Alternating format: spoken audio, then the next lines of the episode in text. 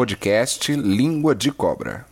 Fala galera, ouvintes do podcast Língua de Cobra. Meu nome é Kailane e eu sou estudante do Bacharelado Interdisciplinar em Humanidades da Universidade Federal da Bahia, da disciplina de Programa Social de Educação, Vocação e Divulgação Científica. E meu nome é Dante, sou estudante do Bacharelado Interdisciplinar em Saúde da UFPA e também aluno da disciplina de Programa Social de Educação, Vocação e Divulgação Científica. Sejam bem-vindos a mais um episódio do podcast Língua de Cobra, uma iniciativa do Núcleo de Ofiologia e Animais Peçonhentos da Bahia, o NUAP. Hoje nós teremos mais um episódio do quadro Maria Caninana e vamos apresentar a história da herpetóloga Silvia Alma Renata Vilma Lemos Romano Og, através da entrevista realizada pela professora Regiane Lira, Érico Vital Brasil e por estudantes da disciplina.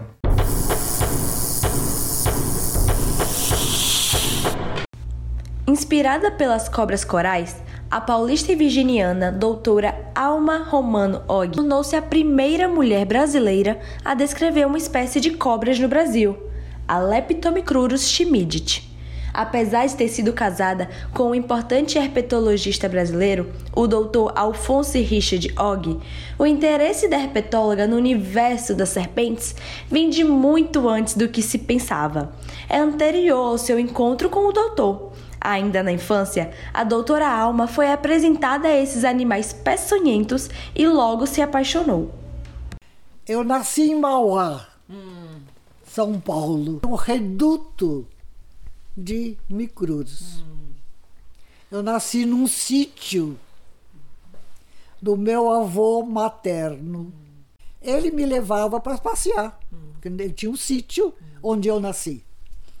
Então nós passeávamos. E eu, muito, né, muito xereta, queria, logicamente, queria pegar. Uhum. Meu avô tinha uma bengala, porque já estava. Sim. Não era, é, era costume de andar de bengala, né? Uhum. Sim. Ainda mais em, Sim. num sítio. Aí não, isso em 1920, não, 30 uhum. e. Pronto, 32, 33, uhum. por aí. Né? Mas afastava, foi me ensinando que se afastam uhum. as serpentes com muito cuidado. Nunca, nunca matar. matar nunca matar. Uhum. Este homem, né? Aí ele que me ensinou, a na gostar. realidade, a gostar de serpentes. Então muita gente pensa que eu fui gostar de serpentes porque eu me casei uhum. Né, com o Dr. Otti. Não. Eu apenas tive a oportunidade de estudar elas uhum. né, de uma outra forma, uhum. porém o amor eu já tinha. Uhum. Isso já, desde pequenininha já as respeitei. Além disso, muitos dos trabalhos da doutora foram produzidos em outras línguas. As suas publicações poliglotas nunca foram um problema, tendo em vista sua formação multilingual.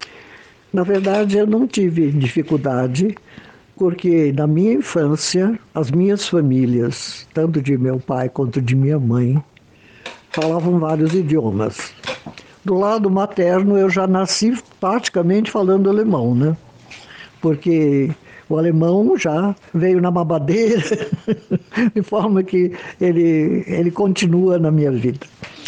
O italiano também era o que eu ouvia em, na família de meu pai. Meu avô era italiano, de Fornelli, da Itália, Gennaro Romano e falava italiano. No, isso até os 10 anos, para mim, estava tranquilo. No colégio, no colégio, no ginásio, nós tínhamos o latim, o grego, o inglês e o francês. O grego eu não fiz não, não segui. Porém, o latim sempre me agradou e foi muito útil, não é?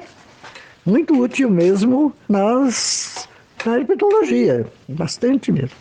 E o grego, simplesmente não tive interesse. Agora, o francês e o inglês, como tinha sido dado no ginásio, eu me aprofundei depois, porque eu sempre tive um pendor para línguas. Minha filhinha costuma dizer esponja para línguas. Depois que meu marido faleceu, eu fui para a USP e fui fazer línguas, o sânscrito, e lá nós lá na USP tem várias optativas. E eu me encantei com as optativas, porque tinha alemão, tinha o francês, tinha o inglês, tinha é, pintura chinesa, tinha um monte de coisas. Então eu fiz ao máximo de optativas que me interessavam. Na realidade, eu me interesso por tudo, essa que é a verdade. E todo esse trabalho atencioso que a doutora Alma desenvolveu serve de inspiração para as muitas mulheres cientistas em nosso país. O encontro da herpetóloga com o Instituto Butantan, responsável por mudar todo o curso da sua vida, foi mais uma das maravilhosas coincidências da vida. É, isso é história, mas é, é interessante, né? As coisas como elas são pinçadas na vida da gente. E aí eu entrei lá, conheci a, uma senhora já, lá no, no grupo escolar onde eu estava lecionando, e conheci uma senhora, que era um bedel, uma coisa sim, assim, sim. do grupo. E estávamos conversando, e de repente eu falei assim, a senhora, onde mora? Ah, eu moro no Butantã. Eu tinha o Butantã na minha cabeça. Sim. Como no ginásio a gente Sim. estuda o Vital uhum. Brasil, a gente se interessa uhum. por esse homem maravilhoso. Eu fiquei no Butantã. Escuta, eu quero conhecer o Butantã. Uhum. Ah, vamos. Eu falei, não, hoje não posso, porque eu não avisei minha mãe, né?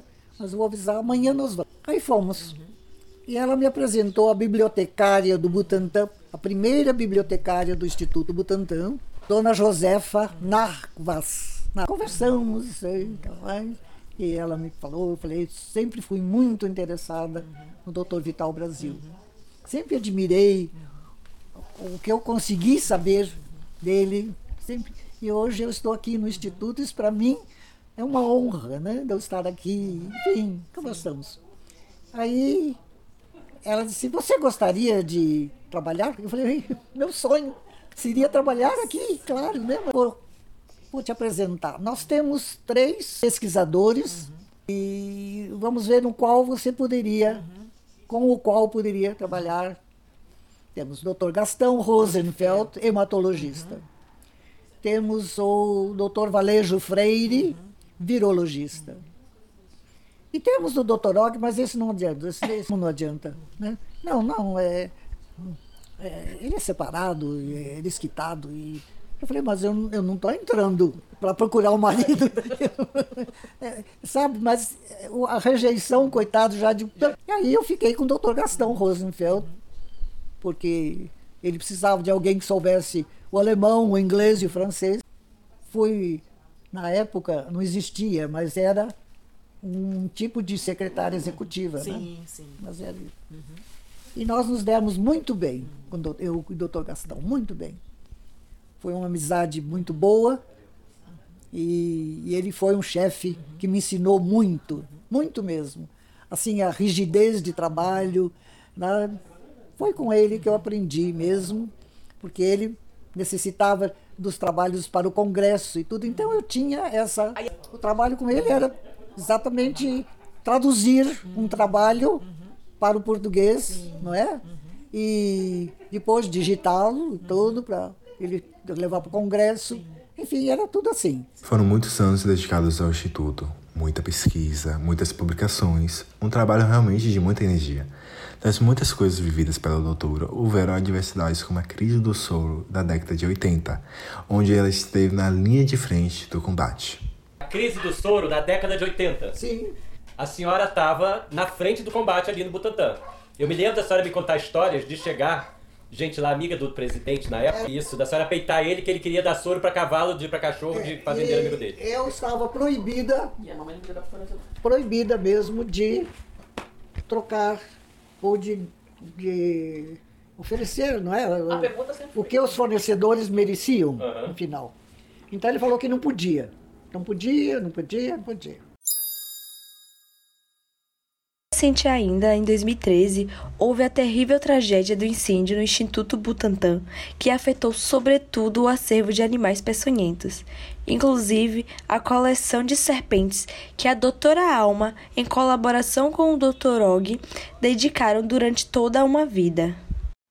A tragédia foi terrível. 88 mil serpentes. A maior parte desse Brasil, que o Brasil é como se fosse um continente mesmo, de tão grande. E tudo isso foi destruído. Além disso, serpentes estrangeiras também estavam, vários tipos, cotipos, neotipos também, enfim. E, e os cadernos de, de uso que a gente tinha, que a gente uh, catalogava os, os, espécimes, tudo isso. É, me desculpem, mas a emoção me, me prende um pouco, porque até hoje, de muita tristeza. É notável quanto esse personagem, o Instituto, esteve presente na vida e durante toda a trajetória pessoal e profissional dessa grande cientista. Foram anos e anos sendo e se doando pelo Instituto Butantan e pela Casa Vital Brasil. Butantan é o meu ninho. Eu amo o Butantan. Eu amo a Casa do Vital Brasil, que foi minha, minha sessão, sessão do Dr. Og, comigo com todos os nossos funcionários excelentes. Eu só tive coisas maravilhosas no Butantan. No Butantan nasceram meus filhos. Enfim, o Butantan é minha vida. Por isso que eu vivo o Butantan sempre. Eu amo o Butantan. Vocês vão achar hoje que eu sou uma chata. Eu vou agradecer se vocês falarem Ô, mas Dona Alma é chata, hein? Eu vou agradecer, porque eu tenho certeza que isso vai ficar na cabecinha de vocês e um dia vocês vão. É aquela chata. É, é, não quero falar, mas tinha razão. Isso é muito bom. E para as mulheres que trabalham com serpentes? Continuem. Continuem firmes sempre não se preocupem com os homens. Os homens têm também as suas seus trabalhos, também com as serpentes, tudo certinho. E assim, né, Dante, poder ter essa troca, conhecer e contar a história dessa grande representante de potência e protagonismo feminino na ciência e, sobretudo, na área da herpetologia é realmente uma tarefa muito gratificante. Bem, pessoal, esse foi mais um episódio do nosso quadro Maria Caninana. Sigam o Instagram do NUAP para saber mais informações sobre animais peçonhentos e cientistas dessa área. Bem, até o próximo episódio.